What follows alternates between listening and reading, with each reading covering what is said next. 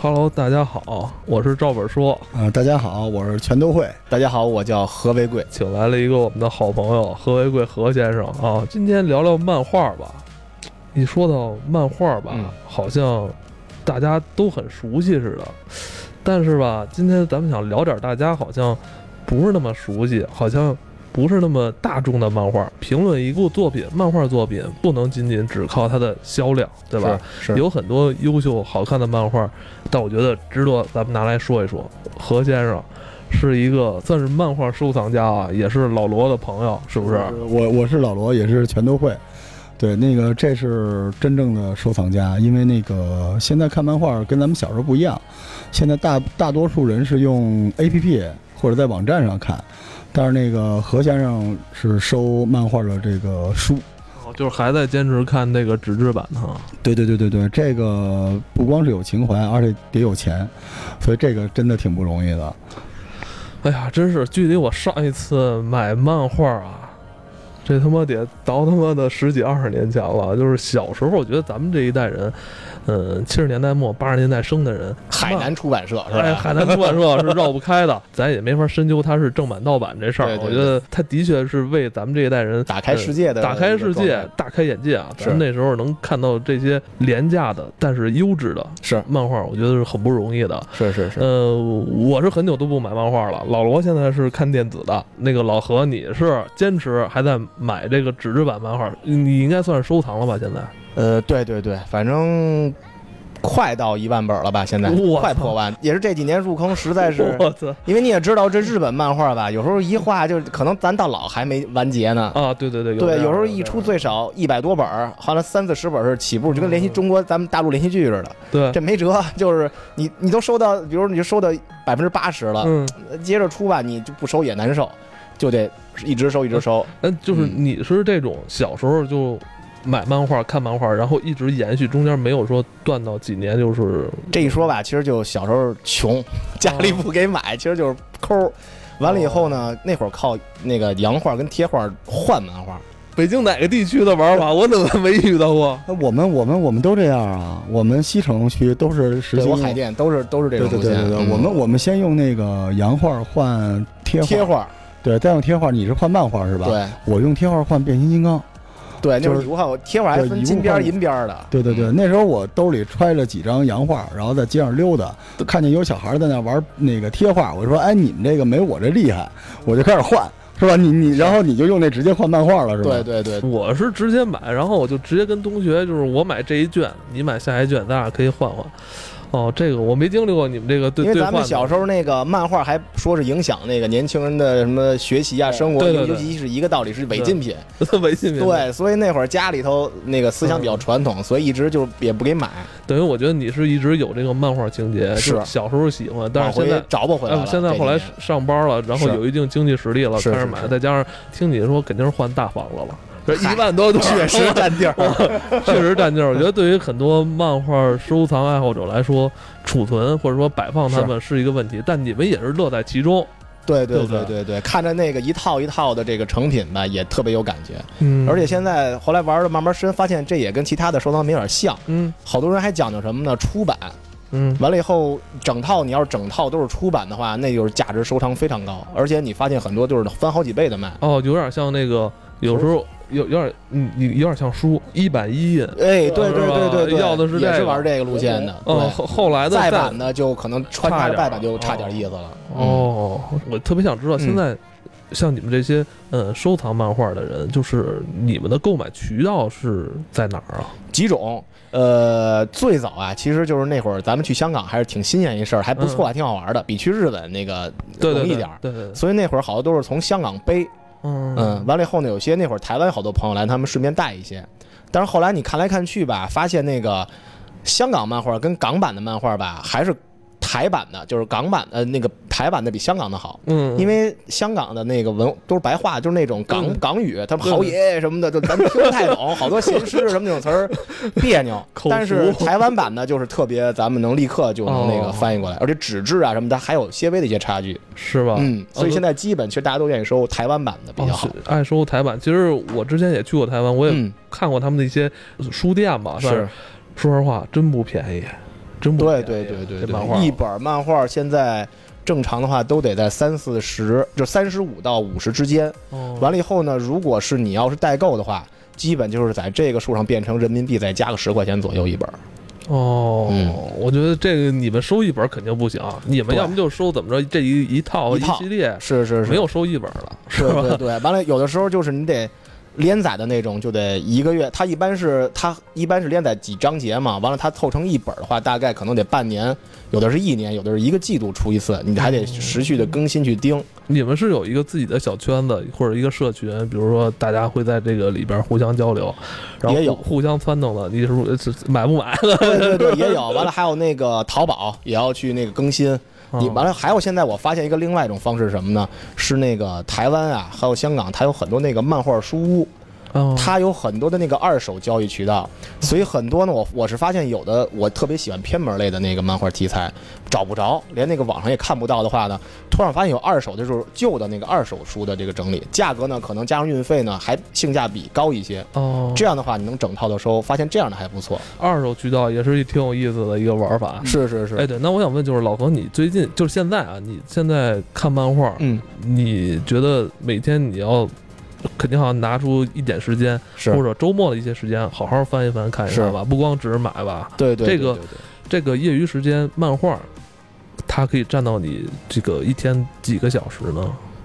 呃，如果平均下来的话，一天最少也得有一个半到两个小时吧，哎呦，差不多。，就是一定要是坐在这儿好好翻一翻啊。是，但是有时候是比如呃开车等人的时候，或者是那个地铁上，完了哦随身我一般都带一本。 哦，这这个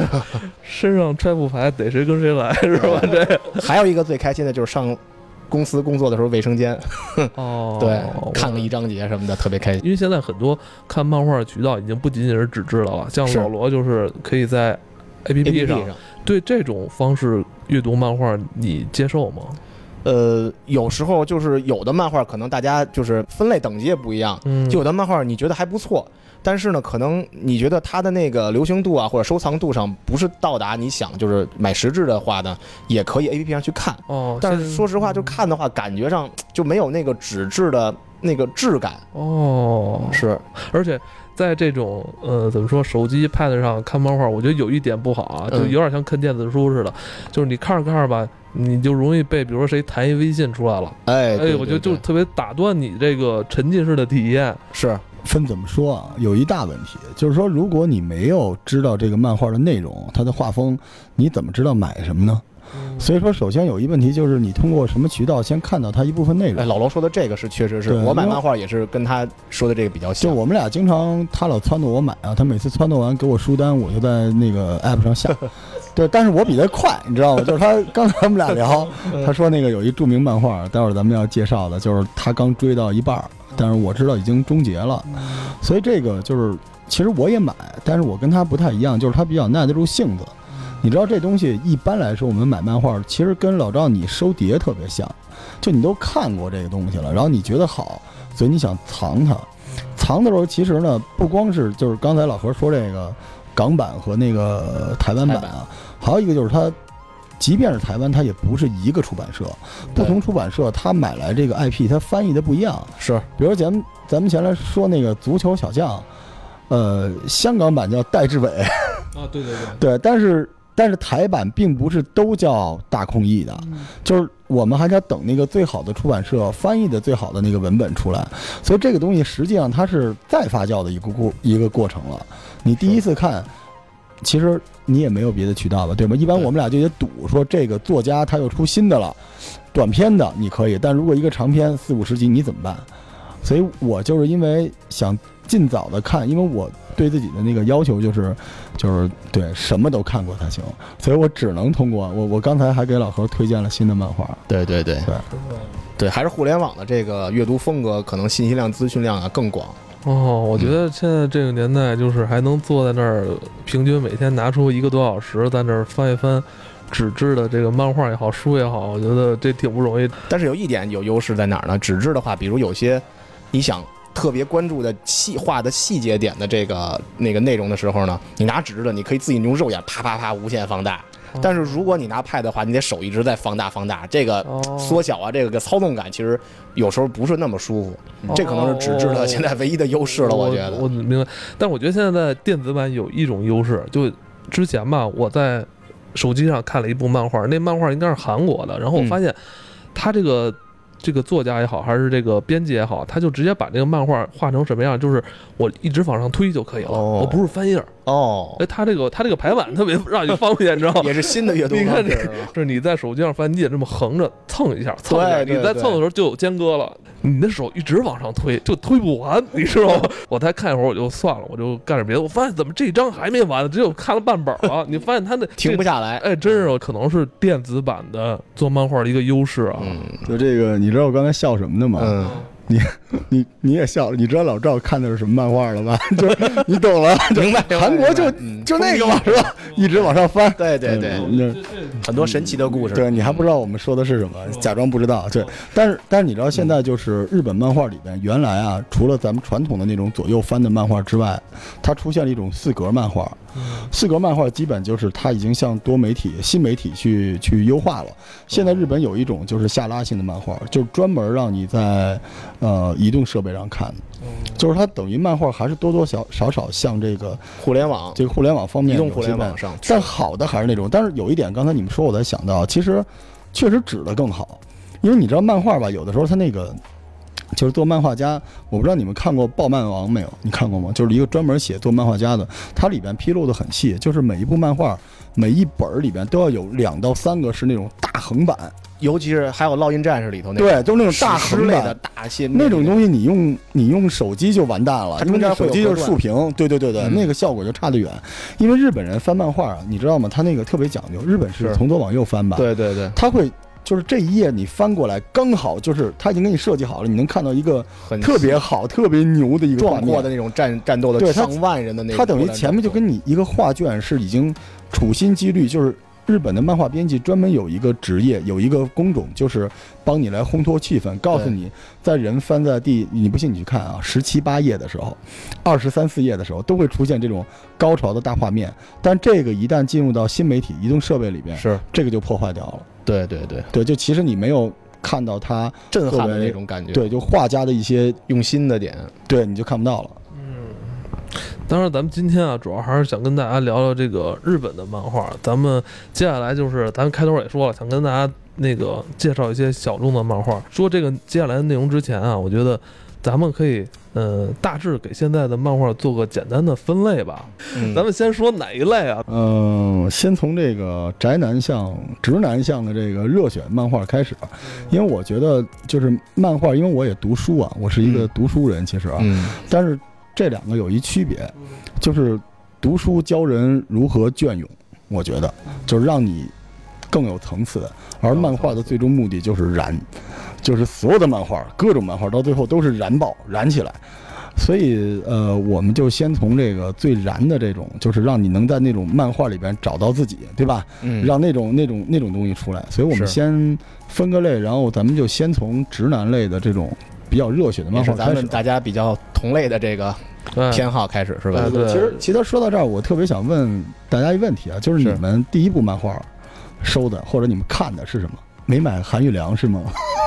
韩玉良，你要说韩玉良的话，哎呃因为，韩宇良算直男类漫画吗？咱们归类的话呃，但呃韩玉良的话，就是当时我第一次接触韩玉良的时候，我当时岁数有点小，我是通过我们邻居家的一个比我大四五岁的一哥哥，他看，然后呢，我一直觉得他看的这是黄色漫画，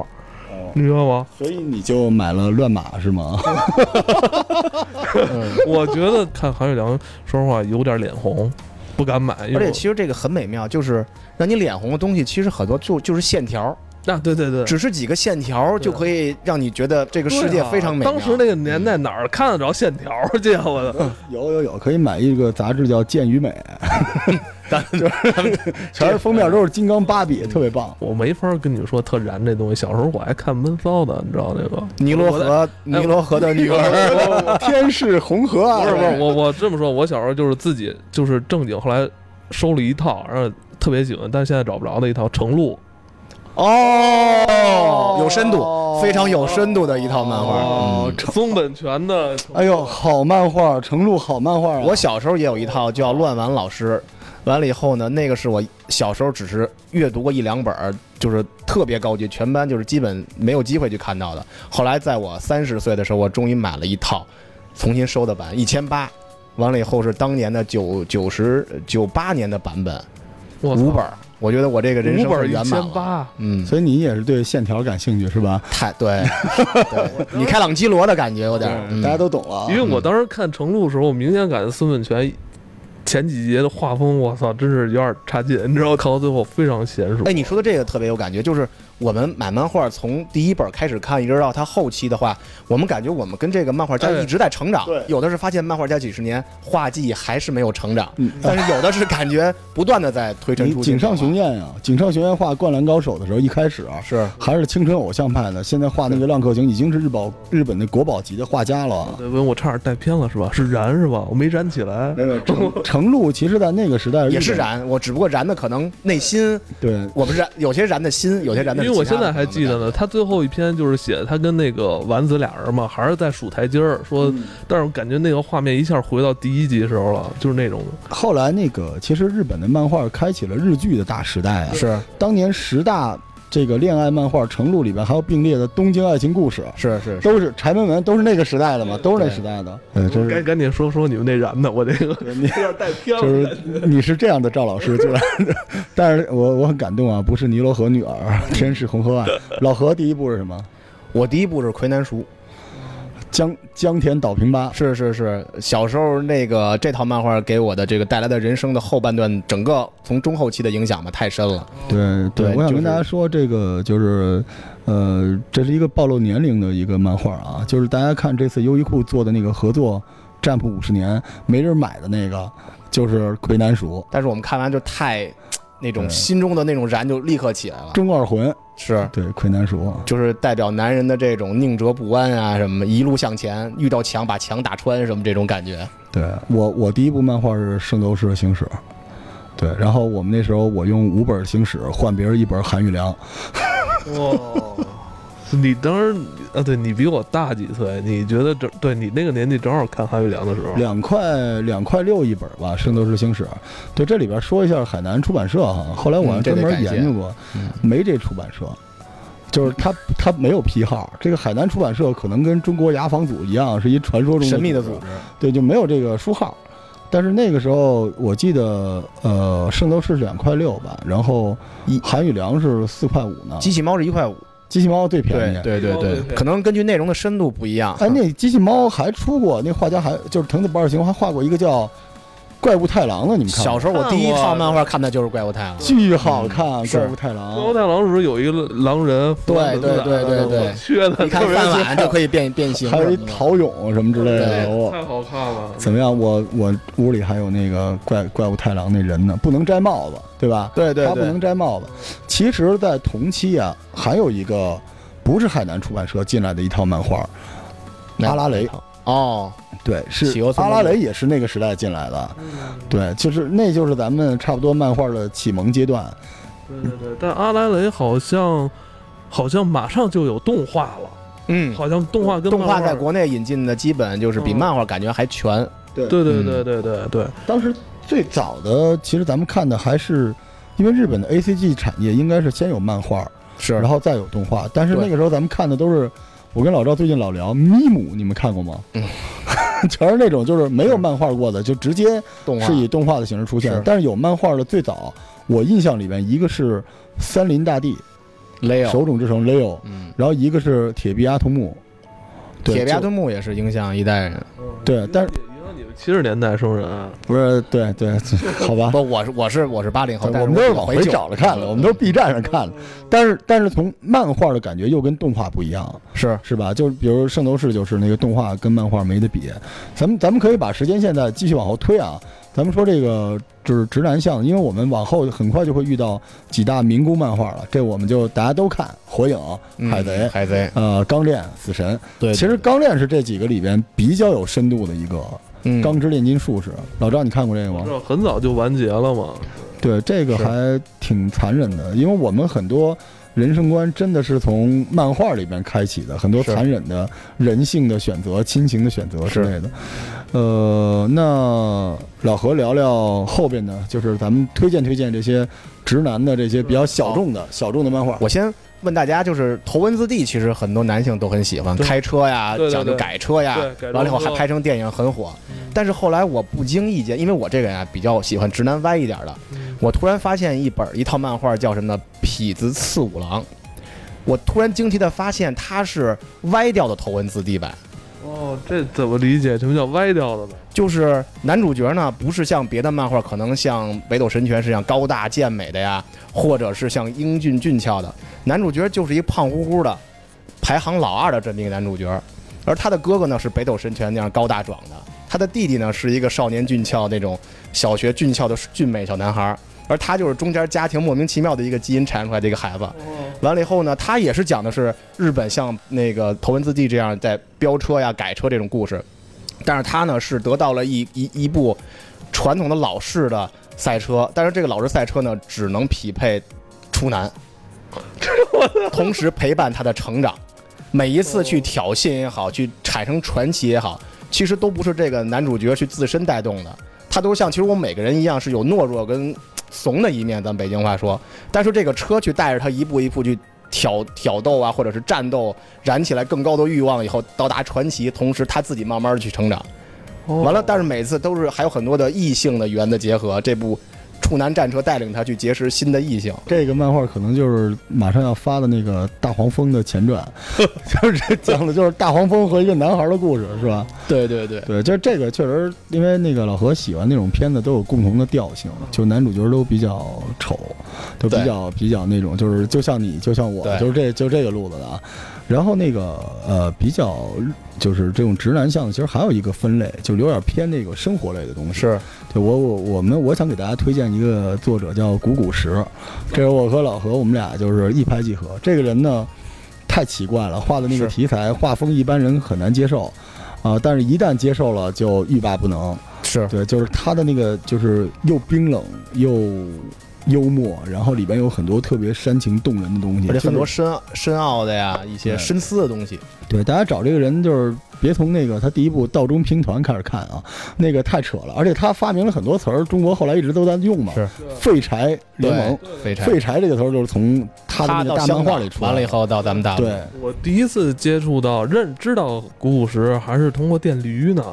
当年是吧？对，我记得好像当年好像是，要么就是跟电驴好像有什么关系，还是我用电驴吓唬他这个漫画啊。电驴最其实电驴最火那几年也是开拓咱们特大一对眼界。主要是你说电电驴估计又是一集了，咱们大家。对电，你还用电驴干别的了吧？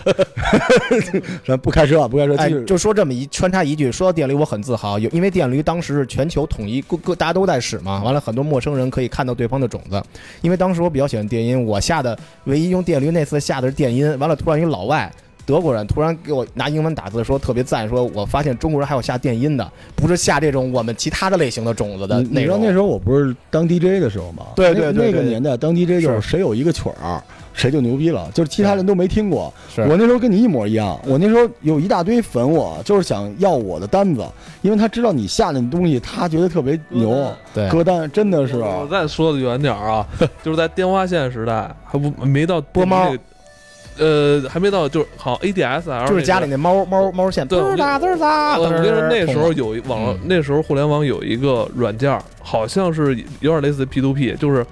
呃，特小一软件儿，但是就是对，得等对方上传的时候你才能下，特简陋一软件儿。那时候我好多外国的歌都是通过这种苦哦哇，那更互早传，他那个是不是就叫什么 TCP 什么之类的？我有印象啊，说它是下载工具都不算，是吧我明白，就是就是那个，那东西叫什么 TCP 什么东西的，就是你直接等一着个，协议似的，对是吧？你你你等着你的现在叫 UP 主，他什么时候一上你才能下。我知道，我也我也用过那东西，我也用过那东西。哦，那你们更早了。好了，咱等等，先不聊直漫直画，聊漫回画，来漫画。我我刚才说就是还有一个分类啊，就是说那个，呃呃，公就是刚才我们介绍古古石啊，给大家推荐，反正我最爱的是十七青春遁走，而且像老罗说的这个，也刚才提到的，我们有的看的是漫画家一路的画风在成长，但是古古石的话，我们看他除了画风在成长以外，他的那个思考跟讲故事的方向跟深度，我们感觉就是从最早的可能周星驰，到一步一步变鲁迅了。我们感觉他现在的就是已经变成鲁迅的那种深度，而不是像周星驰年早年那种搞笑为搞笑的对状你态、啊。你很难说漫画家最后会变成哲人，是但是很多漫画家都变成了诗人，就是他的作品到最后的那个深度。而且你知道，厉害的人不用一百本儿来给你讲一个故事是。古古时的漫画，除了 道中拼团之外，对，其基本就四本儿，是而且装帧的非常精美，画风非常简单。我我这儿就有，就是他有很多短短作，比如比如说那个什么，呃，废柴同盟、庸然后庸才庸才，还哎对有那个鱼的那个飞车飞车族吧，飞车车族、对对茂对顿飞车族，好像对叫对对，也很然后十期青春遁遁走，你可以把古古时的每一部漫画联想成一部日本的小电影。啊，是不好意思，不是小电 影，日本电影，特别像台湾人讲故事的那种口吻，真的非常好看。古古时，而且它代表了现代其实普通的都市中的这个下层的年轻人或中下层的年轻人，就是这种对生活的这个困顿跟就是在寻找希望的这个迷茫的状态，对对这种对。感觉就说到这个现在年轻人的这个困顿，我知道老赵一直珍藏了一部上班族的漫画，是吧？嗯是吗？对，哪一就是部你的那个单身宿舍连环炮我，操，那找那经早典找不经典着是了。那时候应该也是上小学，有一天下午，周六下午没课，我怎么着也就是跑到北海，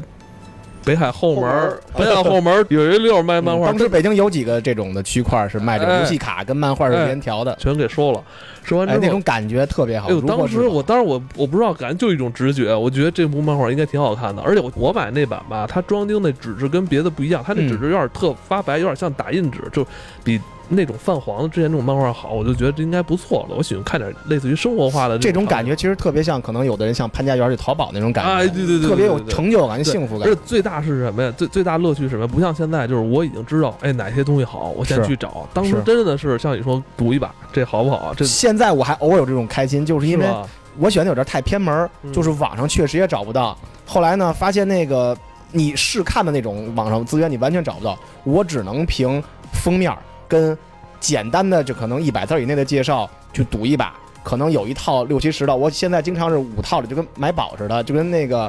砸砸那个尾的那个石头对对对，就是赌石似的。偶尔五套的都能有一两套是我嗯可能薪水的，就非常不对错了。对对对，那个时候看这种故事，其实故事性比画面还要重要。是其实咱们现在聊的那一代，基本都是就尤其生活类的东西，都特别励志哈。这个单身宿舍连环炮，其实就是一个农村的小孩儿，是吧？？对对对，呃，东京京漂，